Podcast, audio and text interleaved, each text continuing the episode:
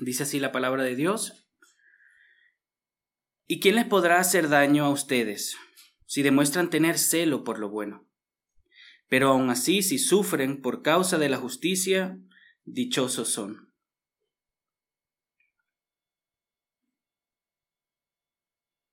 Y no tengan miedo por temor a ellos, ni se turben, sino santifiquen a Cristo como Señor en sus corazones, estando siempre preparados para presentar defensa ante todo el que les demande razón de la esperanza que hay en ustedes. Pero háganlo con mansedumbre y reverencia, teniendo buena conciencia, para que en aquello en que son calumniados sean avergonzados los que hablan mal de la buena conducta de ustedes en Cristo. Pues es mejor padecer por hacer el bien, si así es la voluntad de Dios, que por hacer el mal. Amén. Bien, hermanos, nosotros eh, un tiempo atrás, ¿verdad? Eh, siguiendo la predicación expositiva de esta carta, estuvimos viendo los deberes del cristiano en la sociedad, los deberes del cristiano en casa, los deberes del cristiano en la congregación. Y ya esta sección se va a enfocar un poco más en cómo debemos de sufrir, cómo debe el creyente sufrir bien las injusticias, cómo el creyente debe de sufrir bien las dificultades en la vida. El sufrimiento ciertamente es algo normal para el creyente, en el sentido de que nos ha acompañado desde siempre. El sufrimiento, la persecución, ha acompañado al pueblo de Dios desde sus inicios. Y en las escrituras encontramos ejemplos como Abel, José, que fue calumniado, ¿verdad? Fue injustamente encarcelado también. Tenemos ejemplos como el mismo pueblo de Israel que fue cautivado en Egipto por más de 400 años de manera injusta. El mismo pueblo judío, luego ya cuando era Israel, cuando era un reino, sufrió muchas calamidades. Así que el sufrimiento siempre ha acompañado al pueblo de Dios, no es algo que, que no está ahí o que en algún momento no lo estuvo. Sí, en la creación, ¿verdad? Con Adán y Eva, pero ese es otro tema. Nosotros vivimos después de Génesis 3, después de la caída, así que desde la caída el sufrimiento es algo que se ve en este mundo casi todos los días, en casi todas nuestras vidas. Los apóstoles también, los apóstoles sufrieron mucho a causa de Cristo, a causa de la predicación. La mayoría de ellos, casi todos, excepto uno, fueron martirizados, murieron por su fe.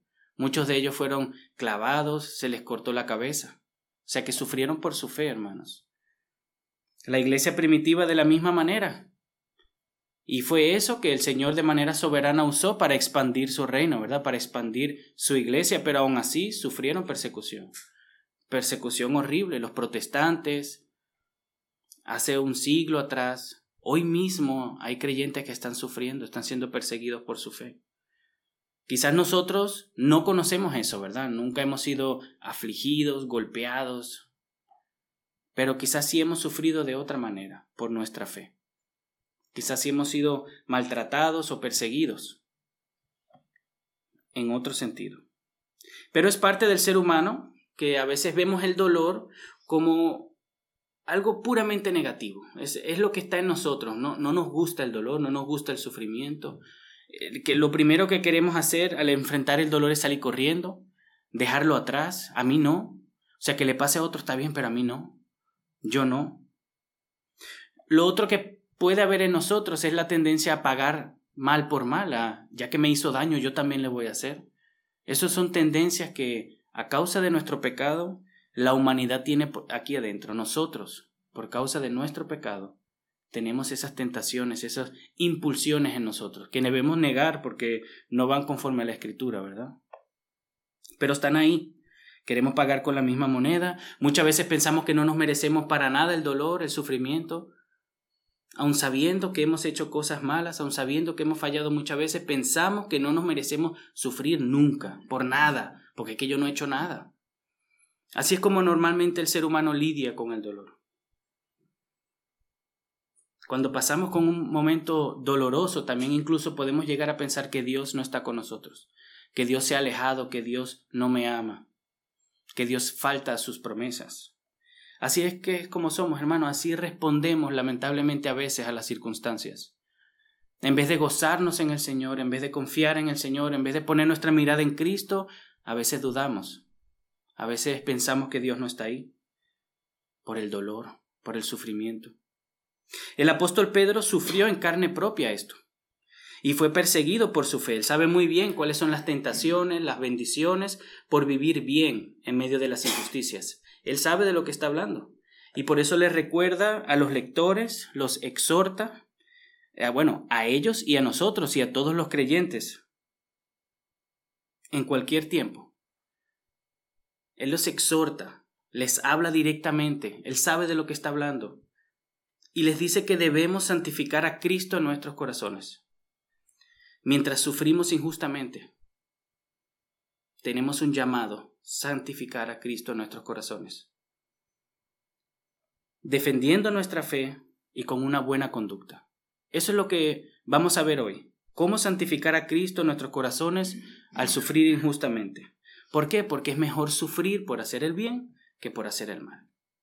Eso es algo que se repite en la carta, lo hemos visto en unos eh, sermones pasados, solo lo toqué por encimita, por decirlo así, ya que aquí se habla de manera eh, especial acerca de eso. Así que vamos a ver primero cómo no debemos de responder a las injusticias.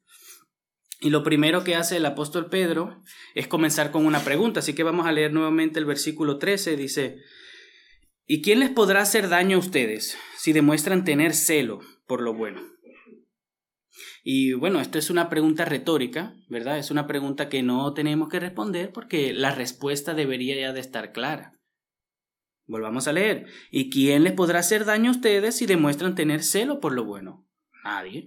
Si nosotros somos buenos y amamos a todos, bendecimos a todos, cuidamos a todos, ¿verdad? Vamos por ahí haciéndole bien a los demás. Nadie. Sería lo más correcto. Y esto es algo que el mismo apóstol Pablo suele usar en sus cartas también, esto de las preguntas retóricas. Lo vemos, por ejemplo, en Romanos capítulo 8, versículo 31. Dice así, entonces, ¿qué diremos a esto? Si Dios está por nosotros, ¿quién estará en contra? Nadie. Normalmente, eh, cuando una persona, sea un pastor, un maestro, un profesor, eh, formula una pregunta retórica, se toma mucho en cuenta lo que el lector o el que está escuchando está pensando, lo que está pasando en su mente al escuchar estas verdades. Y en este caso, el apóstol Pedro en su carta ha estado dando exhortaciones, recomendaciones, mandatos, llamando a la responsabilidad de cómo debemos de vivir bien en medio de la sociedad. Entonces se imagina al lector, al oyente, y prevé lo que él podría estar pensando. Imagínense a los lectores haciendo este tipo de protesta en su mente, al escucharlos, los mandatos, las responsabilidades que el apóstol Pedro les dice. ¿Se acuerdan de algunas? Humíllense, sean humildes, obedezcan a sus... A, las mujeres obedezcan a sus esposos, eh, em, siervos obedezcan a sus amos, son algunas de las responsabilidades que tenemos que hacer. Y esto se lo dice Pedro a un grupo de creyentes que están sufriendo, están siendo perseguidos, que no la están pasando bien, no la están pasando fácil. Y en vez de decirle, ah, yo te entiendo, mira, sabes que no hagas nada, eh, evítalos, no, no, no, sírveles, sacrifícate, obedece, humíllate. Entonces, en medio de eso, estos lectores podrían estar protestando de esta manera. Las personas nada más se aprovecharán de nosotros, ¿Cómo que ser buenos con ellas? Pedro, tratan de matarnos. Si no es tiempo para debiluchos ahora, necesitamos armarnos para que no nos intimiden. Ojo por ojo es lo que mi padre me enseñó. Esos son algunos de los pensamientos que un lector al escuchar esto en medio de su situación difícil podría estar pensando. Y el apóstol Pedro lo ve y responde con una pregunta retórica y dice, ¿y quién les podrá hacer daño a ustedes si demuestran tener celo por lo bueno? Nadie. Porque ¿a quién le molestaría que ustedes sean buenos ciudadanos, hermanos? Imagínense, si ustedes pagan sus impuestos, ¿el gobierno estaría molesto con ustedes? Si ustedes son buenos trabajadores, trabajan sus tiempos, se esfuerzan, ¿sus jefes van a estar molestos con ustedes? Si son buenos esposos, buenas esposas, cumplen con sus roles. El esposo no creo que vaya a estar molesto con su esposa si su esposa lo ama. Si tienen un amigo y se preocupan, le sirven, lo cuidan cuando está enfermo, no creo que se vaya a poner molesto con ustedes, ¿verdad? Entonces, si tenemos ese celo de ser buenos y de hacer el bien, ¿quién nos va a hacer daño? ¿Quién debería? Nadie. Es lo que debería de ser, hermanos. Pero vivimos en un mundo caído. Vivimos en un mundo donde el pecado crea división, donde hay inconformidad, donde hay envidias, celos, donde a algunas personas le choca que seamos buenas personas, que intentemos constantemente buscar el bien de los demás. Hay personas que eso no le agrada, le molesta. Entonces, en este mundo donde cabe la posibilidad de que nos maltraten, aun si somos buenos ciudadanos, aun si somos buenos trabajadores, esta verdad, que debería ser una verdad general, tiene sus excepciones. Y los hermanos estaban viviendo estas excepciones. Pero Pedro no responde con, bueno, ya está, lo intentaste, siéntate, escóndete, cambia tu manera de vivir, deja de seguir a Cristo para que te vaya mejor. No. El apóstol Pedro lo que hace es renovar nuevamente el compromiso de los hermanos, recordándoles quiénes son. Han sido elegidos, han sido llamados. El Señor los ha santificado por medio del Espíritu los ha llamado a proclamar las virtudes de aquel que los llamó. Eso es lo que hace el apóstol Pedro, en medio de la situación difícil que estaban pasando los hermanos. Así que te tengo una pregunta, ¿te ha pasado esto alguna vez? ¿Que has intentado de ayudar a alguien y te ha ido peor? ¿Has intentado de hacer algo bien por alguien y, y se rompió? ¿O perdiste el tren? Quizás en el trabajo intentaste ayudarle a tu compañero y mira, te tuviste que quedar dos horas más. O quisiste ayudar a un amigo y al final quedaste peor. No lo hubieses hecho, piensas a veces. Wow, si no lo hubiese ayudado, no hubiese estado metido en este problema. A veces pasa, hermanos. No siempre se nos devuelve el bien que hacemos. No lo hacemos para que se nos devuelva el bien, ¿sí? Pero a veces pues las personas responden con bien, pero a veces responden con mal también. A veces las mismas circunstancias orquestadas por el Señor de manera providencial procuran de que las cosas salgan mal, aunque nosotros intentemos de hacerlo bien. Entonces, ¿te ha pasado? ¿Te ha pasado que has querido hacer el bien y aún todo te ha salido mal? Bueno, el apóstol Pedro nos llama a seguir esforzándonos, hermanos a perseverar, a seguir mirando a Cristo, buscando la motivación que es glorificarle a Él, servir a los demás y ser buenos creyentes. Vivir bien, sufrir bien en medio de las injusticias. La vida a veces es injusta, hermanos. Y aquel que no lo crea, que no lo ve así, revísese. A veces hay injusticias en esta vida que no merecemos, pero las tenemos que agarrar con gozo. Tenemos que preservar, eh, perseverar, gracias hermana, ante ella. No podemos seguir así, hermano. No podemos pensar que porque eh, a veces nos ocurren injusticias, Dios se ha apartado. O porque nos ocurren injusticias, debemos de dejar de seguir a Cristo. No. Las injusticias en la vida, el Señor ha usado las injusticias durante la historia de la iglesia para promover el avance del Evangelio, para traer crecimiento espiritual a las personas. Eso es lo que debemos dejar que el Señor haga y obre nosotros el carácter de Cristo. El apóstol Pedro sabía muy bien lo que es padecer a causa de la justicia. Y él les recuerda que si sufren haciendo el bien, somos bienaventurados, somos dichosos, somos privilegiados. Y estas palabras son iguales, son están empapadas de las mismas palabras de nuestro Señor Jesucristo en Mateos capítulo 5, en Mateo, perdón, capítulo 5, el versículo 10 y el 11 dice, Bienaventurados aquellos que han sido perseguidos por causa de la justicia, pues de ellos es el reino de los cielos. Bienaventurados serán cuando los insulten y persigan y digan todo género de mal contra ustedes falsamente por causa de mí. Bienaventurados, hermanos. Somos privilegiados, son, que hemos sido encontrados dignos de sufrir a causa de Cristo. El Señor nos ha concedido la fe, pero también nos ha concedido el sufrir por Él. Inmediatamente después de el apóstol Pedro tratar la realidad, ¿verdad? Donde estos lectores vivían su situación, el contexto de persecución donde ellos estaban, lo que él empieza a hacer es hablar de que, cómo debemos de responder, cómo no debemos de responder. O sea, inmediatamente que él, ok, la están pasando mal, se podría dar esto, pero no hagan aquello. Les da una exhortación, hermanos. Él sabe que nuestra tentación, nuestra primera respuesta natural a la injusticia es pecaminosa, es de temerle al hombre, de temerle a lo que el hombre nos puede hacer, a lo que el, mismo hombre teme. Y el temor nos lleva a tomar malas decisiones. El mismo Pedro por temor negó a Cristo, si ustedes conocen esa historia. Él dijo que no lo iba a negar, que iba a morir con él, y en el momento de la verdad negó a Cristo tres veces. Todos nosotros hubiésemos podido negar a Cristo, hermanos. No pensemos tampoco que Pedro es peor que nosotros ni nada. Todos hubiésemos negado a Cristo.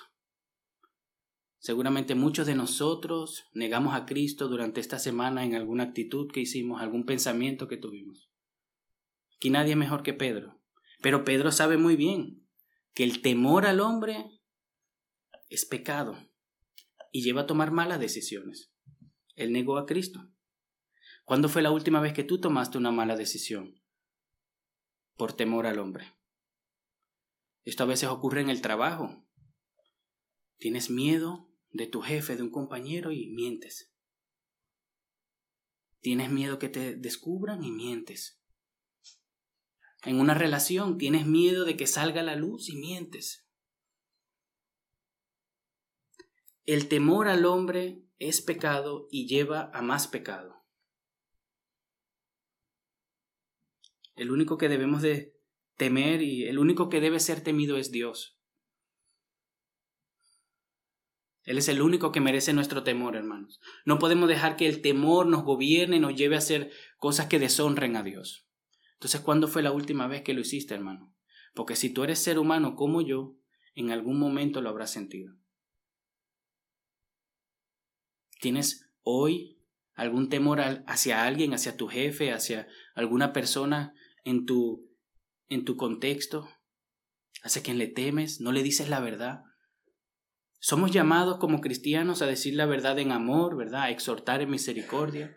Y eso a veces es difícil porque no le caemos, no le queremos herir, no queremos caer mal, pero somos llamados, hermanos, a exhortarnos los unos a los otros. A veces tenemos que reprender a nuestros hijos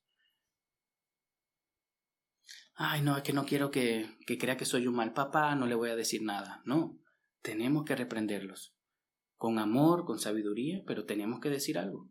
Si alguien está caminando mal, alguien dijo algo mal, ofendió a alguien, y nosotros lo vimos y tenemos la responsabilidad de decirle algo. Como creyentes tenemos que exhortarnos los unos a los otros con amor, con sabiduría, en el momento oportuno, pero es un llamado que tenemos. El no hacerlo por temor a lo que dirán o lo que él va a pensar de mí es pecado.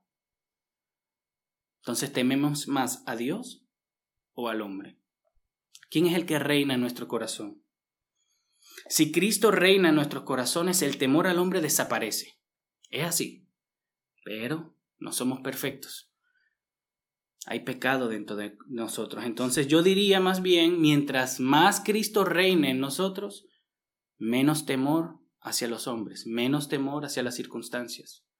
Si usted está lleno de Cristo, está lleno de su palabra, lleno del Señor, el Señor reina dentro de ti, las demás cosas no te van a llevar a temer y a tomar malas decisiones. Si usted está aquí hoy y ha recibido al Señor como su Salvador, amén. Si está confiado de eso, amén. Pero el Señor es nuestro Señor, no solamente nuestro Salvador. Él debe de reinar nuestras vidas. Si el Señor no reina nuestras vidas, vamos a estar plagadas de miedo ansiosos, con temor a las circunstancias, hacia las personas. Si, el, si Cristo no reina en nuestros corazones, lo hace otra cosa. Somos llamados a no temerle a los que nos quieren hacer mal, pero también somos llamados a responder bien a las injusticias. Entonces, ¿cómo debemos responder bien a esas injusticias? Bueno, en el versículo 15 lo podemos ver. Voy a leer a partir del 14. Pero aun si sufren por causa de la justicia, dichosos son. Y no tengan miedo por temor a ellos, ni se turben, sino santifiquen a Cristo como Señor en sus corazones, estando siempre preparados para presentar defensa ante todo el que demande razón de la esperanza que hay en ustedes, pero háganlo con mansedumbre y reverencia.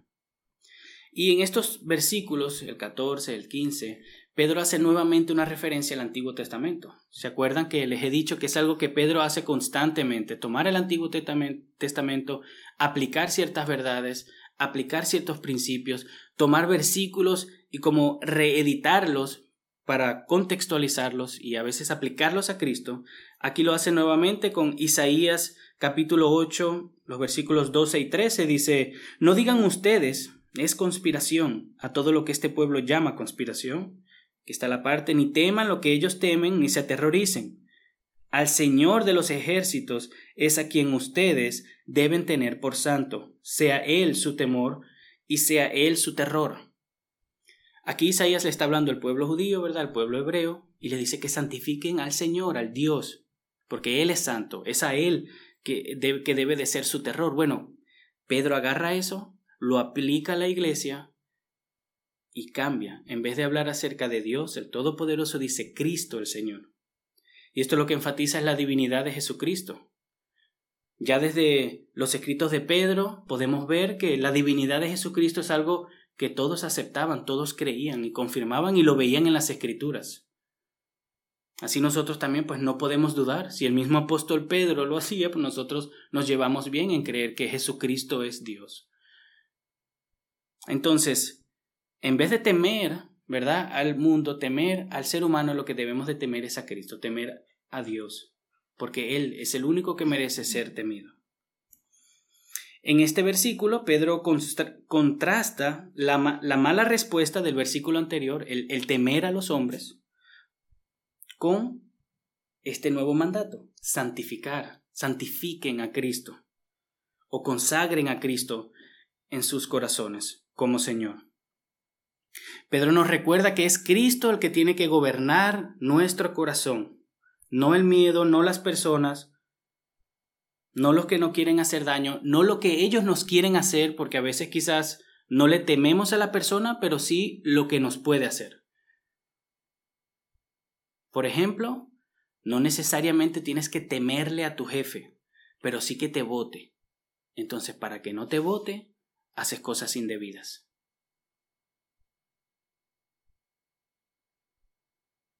Y menos el diablo, hermanos. El que tiene que reinar nuestras vidas no es el temor, no es el enemigo, es Cristo. Como creyentes somos llamados a dejarnos reinar por Él, somos sus siervos, somos sus esclavos, hemos sido liberados por Él, hemos sido adoptados por Él, hemos sido reconciliados con Dios por medio de su sacrificio y ahora le pertenecemos. El único que debe de vivir aquí adentro es Cristo, para luego nosotros poder amar adecuadamente, servir adecuadamente, vivir adecuadamente. El que gobierna todas las cosas, incluyendo nuestros corazones, es Cristo, no el diablo. Algunas iglesias enfatiza tanto el diablo que se les olvida hablar de Cristo. Ven al diablo en todos los lados. Como que si el diablo hizo esto, el diablo hizo aquello. El diablo tiene su papel, pero él es un súbdito de Dios. Lo que él hace es porque el Señor lo permite y lo obra para el bien de sus hijos, y lo obra para proclamar su nombre, para glorificar su nombre. Él está haciendo lo que el Señor quiere que él haga, nada más. No puede hacer ni ir en contra de la voluntad soberana de Dios. Él no es más fuerte que el Señor. Y si el diablo no es más fuerte que Dios, ningún hombre es más fuerte que Dios. Entonces, como dice Pablo, si Dios es con nosotros, ¿quién en nuestra contra? Nadie. Pedro también nos ayuda a cómo podemos cumplir este mandato, ¿verdad? Debemos no temer al hombre, no temer lo que ellos nos puedan hacer, debemos de santificar a Cristo en nuestros corazones. Eso es lo que tenemos que hacer, ese es el llamado del día de hoy, santificar a Cristo en nuestros corazones. Bueno, gracias a Dios, Pedro nos ayuda a ver cómo lo hacemos. Una manera de santificar a Cristo en nuestros corazones es estando preparados para defenderle con mansedumbre y reverencia. Otra manera es teniendo una buena conciencia, nosotros santificamos a Cristo en nuestros corazones, le damos la posición que Él merece, le reverenciamos, le honramos, lo enaltecemos en nuestras vidas, en nuestro ser, y luego eso se manifiesta, eso se ve, como teniendo una buena conducta, una buena conciencia, y estando preparados, capacitados, listos para dar testimonio, para dar testimonio de Él, para dar testimonio del Evangelio. Y esta verdad se repite en las cartas de Pedro, ¿sí? Pero vamos a leer el versículo 16 primero. Dice, teniendo buena conciencia, para que en aquello en que son calumniados sean avergonzados los que hablan mal de la buena conducta de ustedes en Cristo. Esto lo vemos también en Primera de Pedro capítulo 2, versículo 12 dice, mantengan entre los gentiles una conducta irreprochable, a fin de que aquellos, en aquellos que los calumnian como malhechores, ellos, por razón de las buenas obras de ustedes, al considerarlas, glorifiquen a Dios en el día de la visitación. Sométanse por causa del Señor a toda institución humana, ya sea al rey como autoridad o a los gobernadores como enviados por él, para castigo de los malhechores y alabanza de los que hacen el bien. Porque esta es la voluntad de Dios, que haciendo bien ustedes hagan enmudecer la ignorancia de los hombres insensatos. Tener una buena conciencia es igual a vivir delante de Dios, vivir bien delante de Dios, cumplir con nuestras responsabilidades como hijos de Dios en todas las áreas. Eso es tener una conciencia limpia. Si usted sabe que usted está haciendo lo que tiene que hacer, esforzándose, dependiendo de Dios, dándole la gloria a Él, pero intentando con todas sus fuerzas de hacer y cumplir con sus responsabilidades como creyente, como esposo, en su trabajo, eso nos da una buena conciencia. Pablo tenía una buena conciencia. Hay momentos en la Biblia donde él es traído ante un tribunal y él, y él dice que él tiene una buena conciencia. Porque él ha intentado con todo su esfuerzo sujetarse a la voluntad del Señor, cumplir con el mandamiento del Señor de predicar el Evangelio, de servirse los unos a los otros. Tener una buena conciencia es una evidencia, es una una manera de ver, o mejor dicho, de que nosotros podamos ver en nosotros mismos que Cristo es nuestro Señor. ¿Tienes una buena conciencia? No todos de nosotros somos padres, no todos somos eh, trabajadores en cierta área, ¿verdad? Pero todos somos creyentes, todos servimos a Cristo. ¿Tienes una buena conciencia de que estás sirviendo con todo lo que tienes a Cristo? El Señor nos ha dado dones, el Señor nos ha dado talentos. El Señor nos ha dado tiempo, el Señor nos ha dado capacidad. ¿Lo estamos usando para la gloria de Dios? ¿Lo estamos usando para el servicio de los hermanos? ¿Tienes una buena conciencia? ¿Te puedes ir a dormir bien, tranquilo, con el saber de que tú estás dando lo mejor de ti para servir a Cristo? Aquellos que somos padres, ¿estás haciendo lo necesario para criar a tus hijos? Conforme a lo que el Señor nos manda? Como esposo o esposa, estás haciendo lo suficiente, lo necesario, lo que está en tus posibilidades, porque no estamos hablando que demos lo que no tenemos, no. Lo que tenemos, eso con excelencia, con diligencia, con esfuerzo, con esmero, en dependencia de Dios y para su gloria. Pero estamos haciendo eso. Tenemos esa conciencia limpia, hermanos, que podemos decir, no, yo todo lo que tengo, todo lo que hago, lo procuro para el beneficio de mis hermanos, para el beneficio y para la gloria de Dios. ¿Podemos decir eso? Es difícil a veces, porque nos inventamos excusas, porque luchamos con el temor al hombre, porque ponemos nuestra mirada más en las circunstancias, en el dolor, en el sufrimiento, en vez de poner la mirada en Cristo, en su ejemplo, en su sacrificio. Tener una buena conciencia es una de las evidencias, hermanos, de que Cristo reina en nuestros corazones. Si no la tienes, ahí hay un área que Cristo todavía no reina en tu vida. No, es que yo sé que yo podría hacer más. Ahí Cristo no reina, hermano. Yo tengo muchas áreas en las que Cristo no reina como podría reinar. Lo sé. Sé que tengo que esforzarme más, tengo que pedirle perdón al Señor. Preparando este estudio tuve que pedirle mucho perdón al Señor. Porque yo no tengo siempre una conciencia limpia sabiendo que puedo dar más, dependiendo de Dios, descansando en Él para su gloria, no para atribuirme méritos ni logros, ni para que me vean, no, para su gloria. Tenemos que anhelar tener una conciencia limpia delante del Padre. Imagínense que Cristo venga y nos pregunte, no, ¿por qué no hiciste? Y nosotros empecemos ahí a darle excusas, hermanos. ¿Qué mejor no sería que nosotros digamos, Padre, lo intenté? Yo lo sé, hijo, lo, lo sé. Nos estamos esforzando, hermanos, para sacrificarnos a nosotros, nuestro egoísmo, nuestro orgullo, echarlo a un lado y servir a los demás, servir a los hermanos. Estamos mortificando nuestra carne, hermanos, para que Cristo sea glorificado en nuestra vida. O hacemos lo que queremos y deshacemos. Y opacamos nuestra conciencia. Nos mentimos a nosotros mismos para calmar la conciencia y poder dormir bien. Arrepintámonos, hermano. Arrepintámonos de, de querer como descansar en una mediocridad a veces. Arrepintámonos de querer conformarnos con darle el 10% a Dios. Y no estoy hablando de finanzas. Si usted le quiere dar más, dele más. Estoy hablando de nuestra vida. No le demos nuestras obras al Señor. El Señor se merece toda nuestra vida. Él se entregó por completo. Nuestra respuesta debería de ser entregarnos por completo. En gratitud a lo que Él ya ha hecho. No para ganarnos su perdón, hermanos. No me malinterpreten. No es esfuércense para que el Señor los ame. No, el Señor te ama. El Señor nos ama tanto que entregó a su Hijo a morir en una cruz.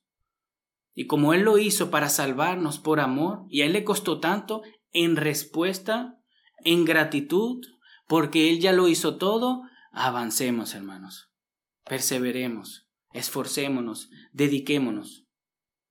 Eso se ve en cada uno distinto, hermanos. No nos pongamos ahí tampoco a estar, ay, el hermano está haciendo esto, yo también tengo. No, no, no. Cada quien en su vida privada da lo mejor de sí para servir al Señor. Como pueda, hermano, como pueda, con sus dones. No todos tenemos que predicar, no todos tenemos que limpiar el piso, aunque es algo que podríamos hacer todos. No todos tenemos que trabajar en la técnica, no, pero todos debemos de servir a los hermanos y servir a Cristo. Cada quien tiene dones, ejercítelos, hermanos. Somos responsables, somos adultos. Pongámoslo en oración. Pidámosle al Señor que nos demuestre cuáles son nuestros dones y talentos, cuáles son las necesidades de la iglesia, y pongámoslos ahí al servicio de los hermanos y para la gloria de Dios no para llevarnos un nombre. Así que forcémonos, hermanos. No solamente un buen testimonio, una buena conciencia, un buen carácter, son la manifestación, ¿verdad?, de, de, que Cristo reina en nuestros corazones. No, no solamente eso es la evidencia, eso es una evidencia que debemos de perseguir y si no la estamos viendo, hermanos, examinémonos. Nuestro testimonio es muy importante. Pero también estar preparados, hermanos. Tenemos que estar preparados para defender, para dar razón de nuestra esperanza cuando alguien la demande. Eso es parte. Esto no es, son dos cosas, sí, son dos cosas para poder diferenciarlas, pero es lo mismo. No puedes cumplir uno y dejar de hacer lo otro. Quizás Eres más hábil en la defensa de la fe y no tanto en lo otro. Bueno, esfuérzate más con lo aquello. Tenemos que cumplir las dos cosas. Entonces, lo segundo que podemos ver es prepararnos, hermanos. En el versículo 15 dice, si nos santifiquen a Cristo como Señor en sus corazones, estando siempre preparados para presentar defensa ante todo el que les demande razón de la esperanza que hay en ustedes. Y ahí nos imaginamos, ah, defensa, una, una espada ahí, ¿verdad? Una guerra, defender. No, no, no. Con mansedumbre y reverencia. Y es interesante que el apóstol Pedro diga siempre, no de vez en cuando, no cuando te apetezca, no el domingo por la mañana, cuando no estés enfermo, cuando te sientas bien, cuando empieces a leer un libro de teología, no, siempre. Tenemos que estar siempre preparados. Y eso implica esfuerzo, intensidad, eh, intencionalidad. Y luego usa las palabras de todo el que lo demande. Esta, esta frase, ¿verdad? Muchas veces se asocia, es más que todo a un... Em, cuando hay un juzgado y tenemos que defendernos delante del juzgado. Esa es, una, esa es una manera de defendernos delante de los demás. Cuando viene alguien y quiere burlarse de tu fe, Tú puedes defender tu fe con amor, con mansedumbre, con humildad, con reverencia. Puedes dar las razones de tu fe, pero dice a todo el que la demande. Los que necesitan a Cristo también lo demandan de manera indirecta. Tu vecino, tu primo, tu hermano, tu familia necesita escuchar el Evangelio. Nosotros tenemos que estar siempre preparados para dar testimonio, para predicar el Evangelio, para defender, para dar a conocer nuestra esperanza. Imagínense que nos pregunten, wow, ¿hay algo diferente en ti? ¿Por qué? Ah, no sé. Yo me esfuerzo. Uy, hermanos, no. No. No estoy diciendo aquí que escribamos tratados de teología y que usemos palabras raras, no. Pero tenemos que estar preparados para defender nuestra fe, para dar testimonio, para evidenciar, para por lo menos dar alguna que otra razón de por qué descansamos en Cristo cuando estamos sufriendo injusticias. Una vez hace, hace unos sermones atrás hablamos de responder bien ante, ante una injusticia como un grito. Imagínense que le están gritando, le están tratando mal y usted, ay, tranquilito, en paciencia, servicial. La gente lo ve eso y pregunta, wow, pero ¿cómo es posible? Ah, no, porque yo soy, yo soy mejor que tú. No, no, hermanos.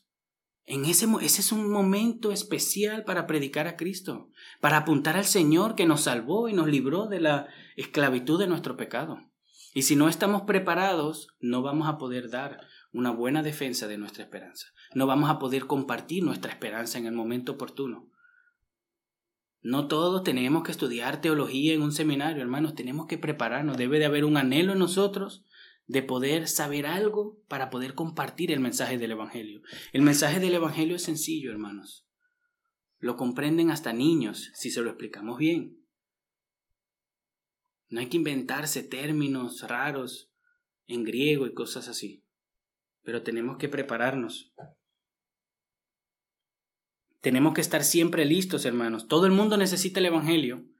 Nosotros necesitamos el Evangelio, nuestros familiares necesitan el Evangelio, los que nos rodean necesitan el Evangelio, nuestro jefe necesita el Evangelio, y si todo el mundo necesita el Evangelio, y nosotros hemos sido llamados a predicar el Evangelio, ¿qué estamos haciendo si no nos preparamos para predicar el Evangelio? Es nuestra responsabilidad, por eso estamos aquí. Hemos sido llamados, elegidos, santificados, adoptados, hermanos, con un propósito, sí, de ser santos, sí, pero también de dar a conocer las virtudes de aquel que nos llamó. Tenemos una gran comisión esperando por nosotros.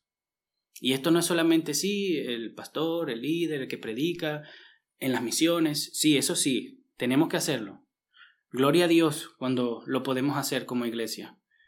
Pero nosotros, cada uno de los que estamos aquí, tenemos que predicar el Evangelio.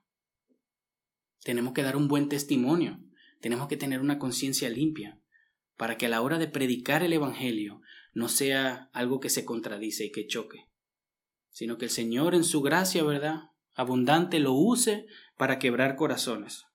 ¿Cómo debemos de predicar el Evangelio? ¿Cómo debemos de exponer? Con mansedumbre y reverencia, con gentileza, con amabilidad, no con soberbia, hermanos. A veces podemos caer en el error de querer meterle a alguien, ¿verdad? Las verdades de las escrituras. No, que tú tienes que verlas, tienes que entenderlas. Es que es así, Dios vino y murió y ahí nos calentamos. Nosotros latinos que tenemos un temperamento un poquito subido de nivel. Y luego despreciamos al otro porque no acepta la verdad, porque no la ve. No podemos caer en la soberbia. Tenemos que compartir el mensaje para ganar un alma, para que el Señor gane un alma, no para que nosotros vayamos por ahí ganando almas. Tenemos que compartir el mensaje con mansedumbre, con humildad, con urgencia. Con urgencia porque el Señor puede venir pronto. El Señor está a la espera. Pero con mansedumbre y con humildad. Nuestra, nuestro propósito de presentar una defensa no es ganar el debate, no es que el otro vea que yo sé más que él, ni restregarle en su cara que sé dos palabras de griego. No. Es para enseñarle lo grandioso que es nuestro Señor Jesucristo y lo grandioso que hizo Él por nosotros, sin merecerlo, por esa persona que te está tratando mal, por aquel que quizás a ti no te cae bien. Nuestro Señor Jesucristo fue a la cruz a morir por la humanidad. Él salvó a su iglesia y dio su vida por su iglesia, pero Él es el único salvador, Él es el único mediador. A Él es el que tenemos que presentarle a las personas si quieren recibir salvación. Él es el único mediador entre Dios y los hombres. Lo vimos hoy en el catecismo, en la confesión de fe, perdón. Entonces tenemos que, hermanos, con la actitud correcta. Y esto es algo que toma más tiempo. Uno se puede leer un libro en un día, pero un carácter humilde y manso toma un poco más de tiempo. Pero es igualmente importante la buena conciencia, el buen testimonio, el defender nuestra fe, dar a conocer la esperanza. Somos llamados a seguir el ejemplo de Cristo y Él dijo, aprended de mí que soy manso y humilde. Y eso pues para toda la vida, ¿verdad? Entonces, si es para toda la vida, se aplica también, hermanos, al predicar el Evangelio, al dar a conocer testimonio. Imagínense que nos en algún día, hermanos, yo no sé cómo ustedes ven lo de la tribulación, ¿verdad? Al final de los tiempos, pero no importa. Imaginémonos, ¿verdad? Usemos un poquito nuestra creatividad, imaginémonos que en algún momento seamos arrestados por nuestra fe, porque vamos en contra del mundo, porque ya es ilegal decirle no a las autoridades, no sé, y nos arresten y digan, a ver, a ver, ¿por qué ustedes no se quieren sujetar al gobierno? ¿Por qué ustedes no dicen que sí y amén a todo lo que yo digo? Ay, tenemos que presentar a Cristo, ¿verdad? Y el Señor, la palabra dice que el Señor nos va a capacitar, nos va a empoderar y las palabras van a salir ahí, pero hoy también, hermanos. No esperemos dar testimonio en un, en un momento específico, eh, lejano, no, hoy, mañana, el vecino que usted tiene ahí, el compañero de estudio, su prima, su hermano, pídale en oración al Señor. Nosotros a veces nos encontramos con nuestros amigos, los familiares, y a veces se nos olvida pensar en que ellos necesitan a Cristo en que ellos necesitan a Jesús igual que nosotros. Nuestros familiares, nuestros amigos, hermanos, se van a ir al infierno, así como nosotros nos íbamos a ir al infierno, hermanos, si no es por la gracia de Cristo que hemos recibido a través de su sacrificio. Ellos necesitan esa gracia, hermano, nosotros no somos mejores que ellos. Debe de haber urgencia en nosotros Está bien que te encuentres para ver un partido de fútbol, para hablar de galletas, lo que tú quieras, está bien. Pero pídele en oración al Señor que te ayude, que te abra una puerta para dejarle caer el Evangelio, su necesidad de Cristo, o aunque sea tu gozo de tener a Cristo. Porque quizás no se da la oportunidad de tú hablarle del pecado, de Dios y todo, ¿verdad? Quizás no se da, pero quizás tú puedes dar un buen testimonio. Son palabras sencillas como, mira, yo eso gracias al Señor no lo hago porque mi confianza está en Él. Ya eso no me preocupa.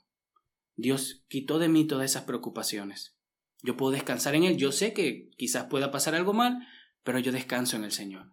Y luego ellos lo ven, porque no son solo palabras, es el testimonio también. Ellos luego lo ven, wow, esta persona no vive así como yo, no está afanada por las cosas del mundo, no se deja alejar de sus valores, solamente por quizás sufrir un poco.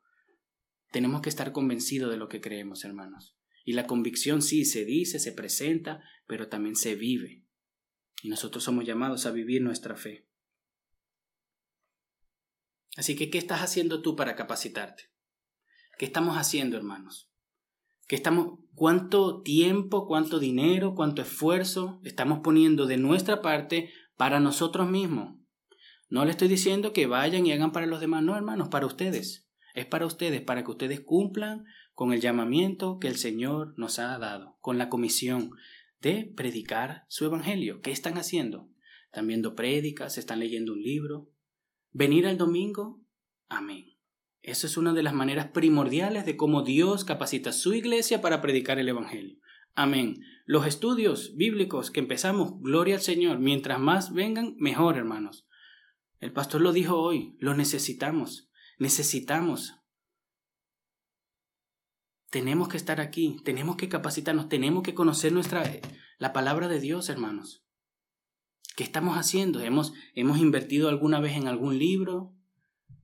¿Nos ponemos a ver prédicas en casa? Quizás, hermanos, algunos de nosotros tenemos hijos, nos estamos capacitando para responder sus preguntas en el futuro. Ellos van a ir a la escuela. En la escuela le van a decir, no, no, Dios no creó a nadie, Dios no existe. Todos venimos del mono, para simplificarlo de una manera. ¿Usted está capacitado para responderle con evidencia y con la palabra de Dios, con convicción? ¿Se está capacitando? Porque si no, ¿a quién le vamos a dejar esa tarea? Tenemos que capacitarnos, hermanos. Tenemos que cumplir con el llamado que el Señor nos ha dejado.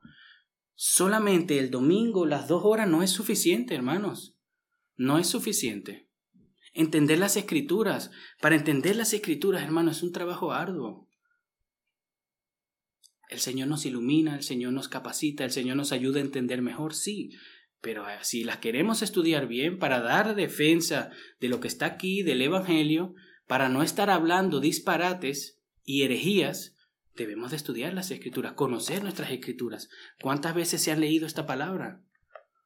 ¿Cuántas veces la meditan? ¿Cuántas veces la aplican a su vida, hermanos? Ay, va el hermano otra vez con leer la Biblia. Sí, hermano, hay que leer la Biblia. El que no lee la Biblia no conoce a su Dios, hermanos. El Señor se ha revelado aquí, en su palabra. Y el que no conoce su palabra no le conoce a Él, como Él se ha revelado. Sí podemos saber que Dios es creador, pero el Señor se ha revelado aquí. Si nosotros no nos mantenemos leyendo su palabra, no le vamos a conocer, hermanos, como Él quiere que le conozcamos. Podemos saber un poco acerca de Él, podemos de alguna manera tener ciertos conceptos, pero es por medio de su palabra que el Señor se nos revela tenemos que leerla, tenemos que leerla bien. Hay cursos, hermanos, hay cursos, hay herramientas que podemos... Vivimos en un tiempo, hermanos, privilegiados. Todo el mundo se puede comprar un comentario, todo el mundo se puede comprar un diccionario. Hay comentarios y diccionarios online gratis. No hay que gastar nada, solo tiempo y esfuerzo y búsqueda. Y el deseo de conocer más a nuestro Señor. Para compartirlo, hermanos. Qué mal es tener la oportunidad de compartir el Evangelio, hermanos, y embarrarla. No exaltar la gloria de Dios, hermanos. Imagínense que están ahí, le van a predicar el Evangelio a alguien y dice, no, fue el Padre que fue a la cruz. Hermanos, eso es una herejía. Tenemos que capacitarnos, hermanos. ¿Qué estamos haciendo para capacitarnos? Para presentar fielmente el Evangelio para que los demás puedan escuchar un, evangelio fiel, el evangelio que transforma, el evangelio que salva. Es solamente un evangelio, hermanos, y debemos de conocerlo. Tenemos que saber textos bíblicos para poder dar defensa, hermano. ¿Cuántos textos no sabemos? Perseverar en la oración también, hermanos. Esto no es solamente llenar nuestra mente de información y en algún momento dispararla como una metralleta. No. El carácter y el conocimiento. Perseverar en oración y perseverar en las escrituras, hermanos. Vivir una buena vida delante de Dios. Como les decía, el testimonio es importante a la hora de predicar el Evangelio. Si ustedes lo conocen, disculpen que siempre use ejemplos del trabajo, pero bueno, yo trabajo y ahí es donde más o menos saco mis ilustraciones. Pero imagínense que está en el trabajo, usted siempre está malhumorado, haciendo las cosas ahí sin ganas, y en un momento tienen un tiempo y ustedes ahí están, ahora sí le voy a predicar el Evangelio. No, mira, lo que pasa es que Cristo vino a darnos paz. Ajá. ¿Qué paz? Si usted constantemente está airado y, y ahí afanado, ajetreado y, y haciendo el que y malhumorado, ¿qué paz vino a dar Cristo? Si ven, el carácter es importante, el testimonio, la buena conciencia, pero también el capacitarnos. Les traigo una cita Dice así, el cristiano debe estar en condiciones de formular su fe en propuestas elementales para que cuando se le pregunte acerca de su fe sea capaz de hablar acerca de su religión cristiana. Debe estar en condiciones de llevar a otros a Cristo y de rechazar las acusaciones de los incrédulos. En la evangelización de sus vecinos, el cristiano debe tener la capacidad elemental de enseñar a otros el camino de salvación. Al enfrentarse con los ataques del humanista y del ateo, el cristiano debe tener un conocimiento práctico de las escrituras para poderle dar contenido a la frase la Biblia dice. Y cuando los miembros de las sectas toquen la puerta de su casa, el cristiano bien informado debe transformarse en maestro para poder llevar a esta visita al Señor Jesucristo. Es una realidad que siempre queremos, que queremos agradar a Dios o la mayoría de veces le vamos a caer mal a las personas, hermano. A veces tomamos decisiones en pos de agradar a Dios y a la gente no le va a caer bien, es una realidad. Pero debemos de seguir perseverando, hermanos, con la ayuda de Dios, clamando que nos dé paciencia, que nos dé valentía. Debemos de santificar a Cristo en nuestros corazones para vivir bien en medio de las injusticias, para estar siempre preparados para defender nuestra fe, para tener una buena conciencia, Y Pedro nos da la razón, hermanos, en el versículo 17. ¿Por qué todo esto? Es una verdad que se traza por toda la carta. Es una verdad que ya hemos escuchado. Leamos juntos el versículo 17 dice, pues es mejor padecer por hacer el bien, si así es la voluntad de Dios, que por hacer el mal. Primera de Pedro capítulo 2 versículo 20 dice esto, pues qué mérito hay si cuando ustedes pecan y son tratados con severidad lo soportan con paciencia, pero si cuando lo hacen, eh, cuando hacen lo bueno, sufren por ello y lo soportan con paciencia, esto haya gracia con Dios. Hay dos maneras que sufrir, de cómo sufrir, hermanos. En Primera de Pedro, capítulo 4, los versículos 15 y 16 dice así la palabra de Dios, que de ninguna manera sufra alguien a alguien de ustedes como asesino o ladrón o malhechor o por entrometido, pero si alguien sufre como cristiano, que no se avergüence, sino que como tal glorifique a Dios. Sufrir por hacer el bien es justamente lo que nuestro Señor Jesucristo hizo por nosotros, en nuestro lugar. Eso lo vamos a estar profundizando en el sermón siguiente, ¿sí? Pero ¿qué podemos sacar nosotros, hermanos, para ir concluyendo? Si eres creyente y estás sufriendo, injustamente o no, Hermano, si estás sufriendo algún tipo de sufrimiento, examina tu sufrimiento. Hay dos maneras de sufrir que nos da la Biblia, o por culpa tuya o injusta. Si estás sufriendo hoy, si estás por medio de un proceso doloroso, examínalo por medio de las escrituras. Examínalo, hermano. Si es injusto, si tienes la conciencia limpia, estás intentando de hacer todo de la mejor manera posible para la gloria de Dios, para el beneficio de los hermanos, gózate, descansa, porque el Señor Jesucristo está con nosotros. Porque Él está con nosotros hasta el fin y no nos va a abandonar. Él está por nosotros. Gózate, hermano, si has sido encontrado digno de sufrir a causa de la justicia. Bienaventurado eres, si es verdad que está siendo tratado injustamente, sea en el trabajo, en la escuela, en el hogar, donde sea que estés tú sufriendo, examínalo. Si es por injusticia, hermano, gózate. Pero examínalo. Y si es por culpa de tu pecado, si es porque tú has tomado una mala decisión, has pecado contra Dios y ahora estás sufriendo las consecuencias, arrepiéntete. Arrepiéntete, mi querido hermano hermana. A veces sufrimos es por nuestra culpa, por nuestra rebeldía, por nuestro pecado, por nuestras malas decisiones. No porque estamos dando testimonio de Cristo en el trabajo, en la escuela, no. Es porque metimos la pata y ahora estamos sufriendo las consecuencias. Así que arrepintámonos de eso, para que podamos glorificar a Dios en medio de eso también. Pidámosle perdón al Señor, somos sus hijos, el Señor ya nos ha aceptado. Jesucristo murió por nosotros, hermanos. Él vivió la vida perfecta que nosotros no podemos vivir. Y la vivió en nuestro lugar. Nos dio su justicia. Ahora somos justos delante del Padre. Pero Él también sufrió la ira de Dios por nuestros pecados. Él cargó con nuestros pecados y fue a la cruz y sufrió por ellos. Algo que ustedes y yo teníamos que sufrir. Y Él lo hizo por amor, para su gloria. Resucitó, hermanos, triunfando, triunfando Jesucristo logró lo que prometió. Nos liberó de la esclavitud del pecado. Y Él está vivo y está reinando y va a volver. Va a volver, hermanos. Nuestro Señor va a volver. Esperémoslo con ansia. Oremos por su, para que su venida sea pronta. Pero esforcémonos, hermanos. Examinémonos. Si estamos sufriendo por nuestro pecado, arrepintámonos, para que podamos glorificar a Dios con nuestras vidas. Y esforcémonos para vivir una vida buena en medio de las injusticias. Oremos, hermanos.